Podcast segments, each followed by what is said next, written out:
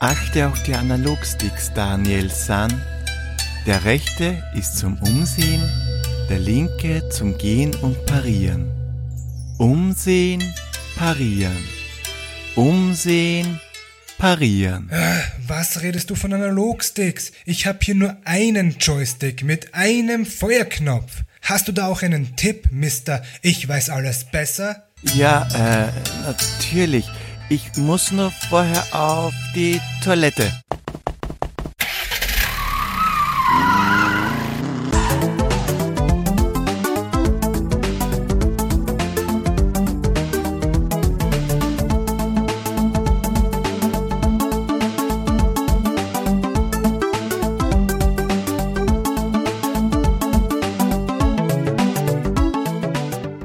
Grüß euch die Madeln, Servus die Burm, Episode 23 von Retrolog, dem Retropixels Podcast, schalt in euer Ohr.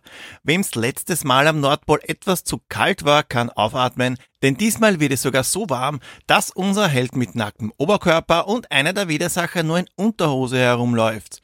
Bruce ist unser Superheld. Nicht die üblichen Bruce-Helden wie Bruce Wayne, Bruce Campbell oder Bruce der freundliche Hai Findet Nemo. Nein, der Martial Arts Meister Bruce Lee prügelt die Pixel-Windel weich. Ron Fortier beglückte uns Anfang der 80er mit Bruce Lee, einem Klassiker unter den Plattformen. Er portierte auch Sechsen auf den C64 und Conan. Und er hat auch bei Aladdin, Impossible Mission 2 und California Games mitgewirkt. Für die Grafik ist Kelly Day verantwortlich und für die Musik John A. Fitzpatrick. Beide sind auch bei Werken wie Conan, den Goonies und Mr. Do zum Einsatz gekommen. Gepublished wurde der Titel übrigens, zumindest auf den meisten Systemen, von Datasoft und erschien 1984 ursprünglich für den Atari 400 und den Atari 800. Es ist aber im gleichen Jahr auf den C64, den Apple II, dem PC und Amstrad CPC portiert worden. Ein Jahr später, nämlich 1985, kamen auch Benutzer vom Sinclair ZX Spectrum, BBC Micro und den MSX-Geräten in den Genuss von Bruce Lee und 1986 wurde es zu guter Letzt für den Amstrad CPC portiert. Bruce Lee kann man alleine, aber auch zu zweit in zwei unterschiedlichen Spielmodi spielen.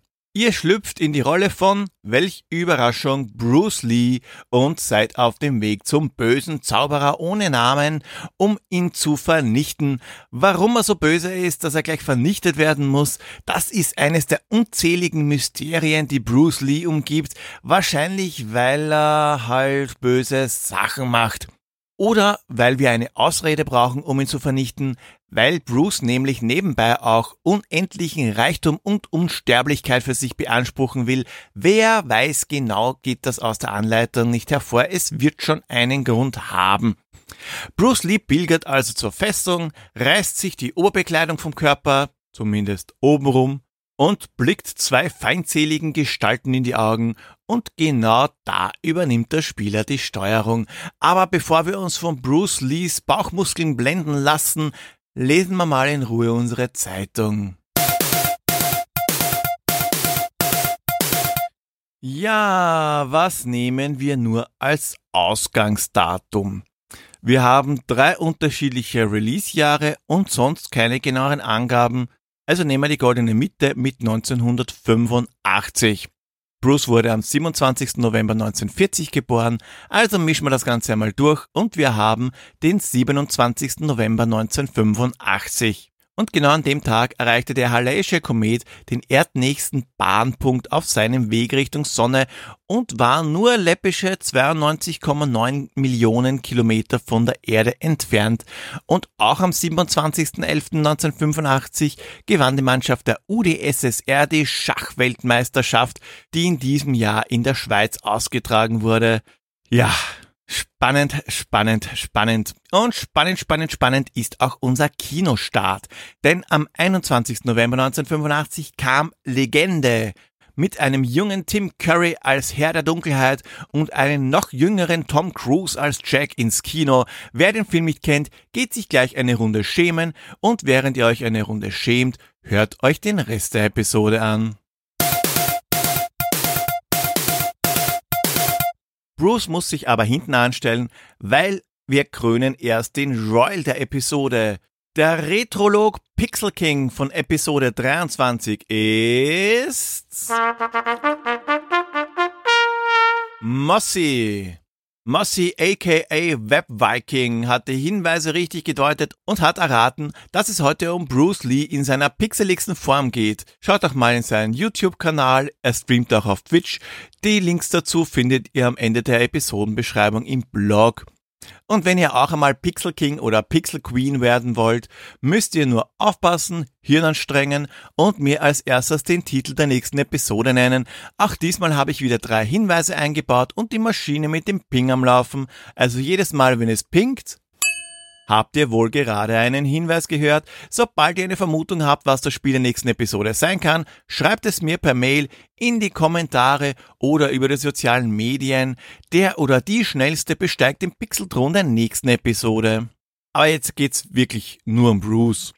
Bevor ihr spielen dürft, werdet ihr aber erstmal von einem ziemlich schön gepixelten Porträt von Bruce begrüßt, gefolgt vom wenig umfangreichen, dafür schauderhaft aussehenden Optionsmenü, da lassen sich eigentlich nur die zwei Spieloptionen einstellen, aber dazu komme ich später. So steht er nun in der Festung, läuft herum und sammelt Laternen ein. Das mit den Laternen dürfte eine Art Fetisch vom bösen Zauberer sein, weil ums Laternensammeln dreht sich fast das ganze Spiel. Okay, ich sage mal, in so einer Oberfieslingsfestung ist's wahrscheinlich auch relativ dunkel und Lumus gibt's erst ab Harry Potter. Vielleicht ist auch der Plan von Bruce, alle Laternen zu stehlen, damit es stockfinster ist und sich der Zauberer in der Nacht in C stoßt und daran stirbt. Das würde aber so einiges erklären. Laternen können bei Bruce Lee auf alle Fälle einmal alles. Steht Bruce vor einer verschlossenen Tür, muss er Laternen einsammeln. Zur Richtungsumkehr eines Aufzugs Laterne einsammeln und sogar um den Superbösewicht zu besiegen, muss Bruce nur eine Laterne einsammeln. Und für ein Extraleben, richtig, ein Yin-Yang-Zeichen muss er da einstecken. Aber so einfach ist natürlich nicht. Wir haben ja noch die beiden Widersacher, die es kaum erwarten können, Bruce wie einen Fußball herumzukicken. Der brandgefährliche schwarze Ninja und der zähe grüne Sumo-Ringer Yamo ein Grün, das den unglaublichen Hulk von Neid ablassen lässt, grüner als Spaniens blühende Blüten und strahlender als die grüne Laterne. Außer am ZX Spectrum und Apple II, da ist er weiß, und am PC Junior, da ist er sogar sauerstoffunterversorgt blau. Yamo kann aber nicht nur schlagen und treten, nein, er hat auch einen Special Move. Mehr oder weniger. Er kann schreien. Er kann seinen Kampfschrei loslassen, bringt überhaupt nichts, wirkt aber recht cool. Auf alle Fälle versuchen euch beide gemeinsam das Leben schwer zu machen. Das klingt aber schlimmer als es ist, weil vielleicht habe ich bei der Vorstellung ein kleines bisschen dick auftragen. Beide sind nicht gerade die intelligentesten. Es ist nicht nur so, dass sie es wirklich lieben, im Fallen zu laufen. Sie verprügeln sich auch wahnsinnig gerne unabsichtlich gegenseitig. Das Ganze hat dann irgendwie was von Laurel und Hardy oder Pinky und Brain, Besonders der Ninja ist ein Spezialfall. Er hat nicht nur sein richtiges Schwert zu Hause vergessen und attackiert uns mit einem Holzschwert, nein, er hat auch nicht nur die Reaktionszeit eines Steines, sondern auch die Intelligenz eines drei Wochen alten Kartoffelsalates. Es reicht, um sich zu bewegen, aber man sollte sich nicht zu viel von ihm erwarten. Außerdem weiß sich ja Bruce zu wehren. Um Punkte zu sammeln oder sich die beiden einfach vom Leib zu halten, kann er boxen, er kann ihnen einen Sprungkick versetzen oder er kann sich auf sie drauffallen lassen. Hier wird mit vollem Körpereinsatz gespielt. Der Tod der beiden ist allerdings nur von kurzer Dauer, denn ein paar Sekunden nachdem man das Leben aus ihnen rausgeprügelt hat, erscheinen sowohl der Alzheimer Amakuni als auch der Spinatsumo wieder. Logischerweise können aber auch die Fieslinge uns auf die gleiche Weise schaden und da hilft nur eins, Duck and Cover.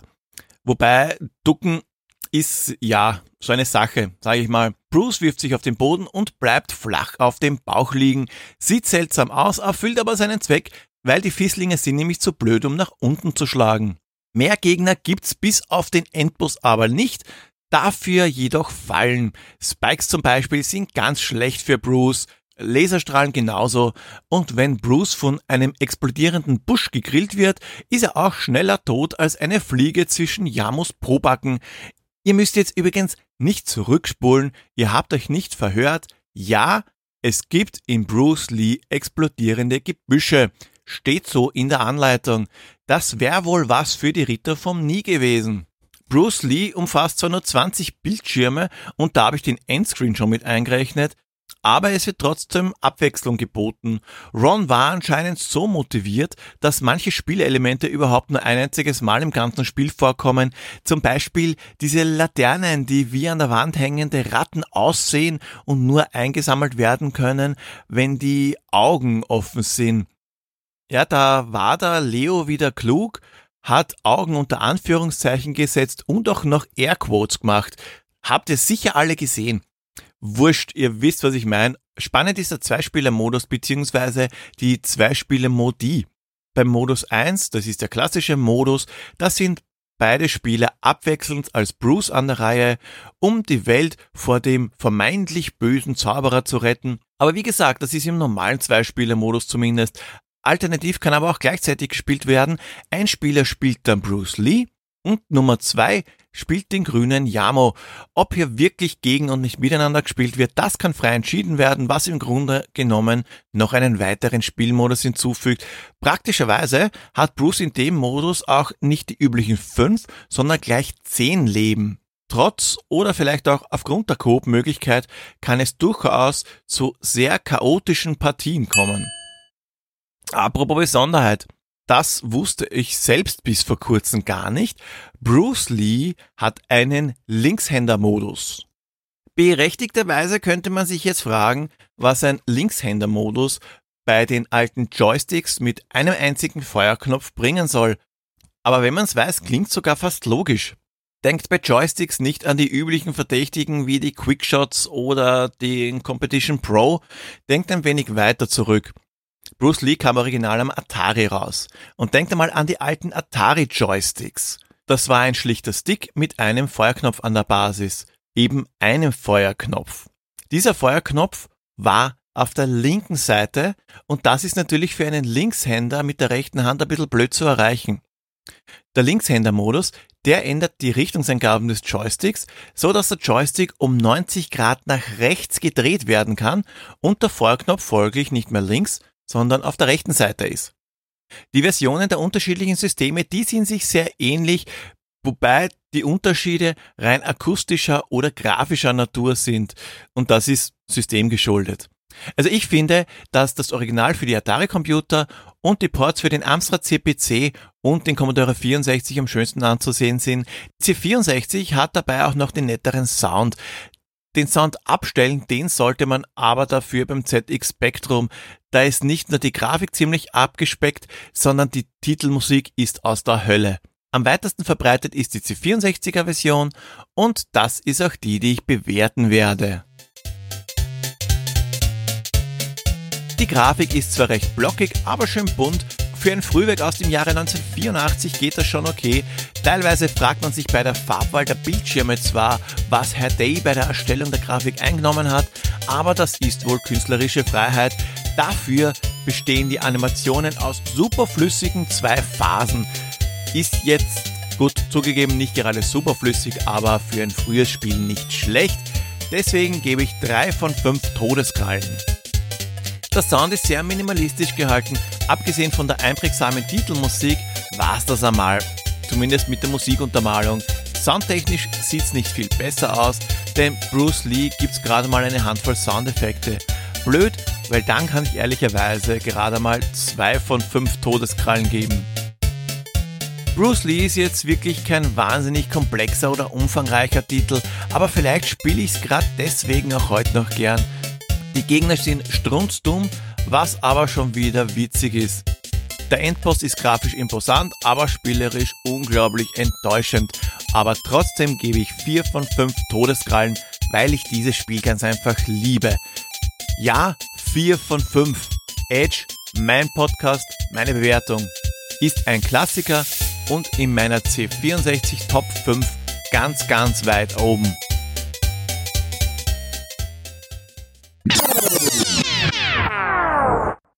Bruce Lee hat mir damals schon riesen Spaß gemacht. Zwar kann ich mich nicht daran erinnern, es irgendwann durchgespielt zu haben, aber das machte mir früher nichts.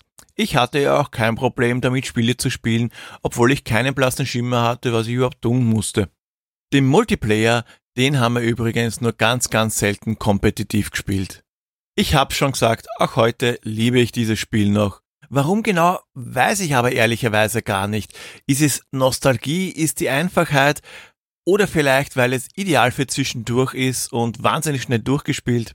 Ist ja im Grunde auch wurscht. Auch wenn man allein schon die Titelmelodie ein Lächeln ins Gesicht zaubert, muss ehrlich gesagt werden, ein Durchspielen stellt heute nicht wirklich ein Problem dar und das Ende ist ernüchternd. Wobei, wenn man die Fantasie ein bisschen spielen lässt und sich den hüpfenden Bruce vor der brennenden Festung zusätzlich mit weit aufgerissenen Augen, breiten Grinsen und ihren Lacher vorstellt, ist wieder lustig. Auch wenn etwas die Herausforderung fehlt, ist Bruce Lee ein Muss für jede anständige Commodore 64 Sammlung. Das Original Bruce Lee ohne ein alten System zu spielen ist heutzutage gar nicht einmal so einfach, weil es ist nie re-released worden oder in irgendeiner Retro-Spielesammlung dabei gewesen. Die Version auf archive.org lief bei mir leider nicht, wobei das auch die DOS-Version ist und die ist alles andere als schön. Es gibt eine inoffizielle Fortsetzung und zwar Bruce Lee für Windows auf GameJolt von Bruno R. Marcos äh, woraufhin Collectivate.nu die Windows-Version für den C64 portiert hat. Es ist so schwer, aber dankenswerterweise kann man schon im Hauptmenü unendlich Leben einstellen. Die haben wahrscheinlich schon gewusst, warum. Für Android gibt es eine Art geistigen Nachfolger namens Kung Fu Bruce, The Legend Continues, grafisch sehr nah an der Spektrum-Version, was nicht wirklich ideal ist. Ein weiteres gutes und auch recht neues Fanprojekt ist Bruce Lee Return of Fury. Es wurden, soweit ich gesehen habe, original Grafikassets genommen und ist von der Commodore 64 Scene Database CSDB herunterladbar. Es ist schwerer als das Original, gefällt mir aber um einiges besser als Bruce Lee 2. Naja, vielleicht haben wir ja doch Glück und Bruce Lee ist einmal in irgendeiner Sammlung dabei. Wer weiß, ich würde aber nicht damit rechnen, weil die bisherige Absenz wahrscheinlich der Bruce Lee Lizenz geschuldet ist. So, genug gekämpft für heute. Zum Schluss noch ein Bonushinweis, weil ich glaube, diesmal ist doch schwieriger als vermutet. Nächstes Spiel wird ein Nintendo-Exklusivtitel sein, der sowohl auf einer Konsole als auch einem Handheld erschien. Habt ihr die anderen Hinweise gehört und vermutet schon, was das nächste Spiel ist? Dann nix wie raus damit. Schreibt mir eine Mail an podcast.retropixels.at, kommentiert oder schreibt es mir über die Social Media Kanäle. Der oder die schnellste wird Pixel Queen oder Pixel King der nächsten Episode. Und auch wenn ihr Vorschläge zu Spielen oder Intros habt, seid ihr eingeladen, mir zu schreiben. Und nicht vergessen, haltet euch von Bruce Lees Busch fern, er könnte explodieren. Baba!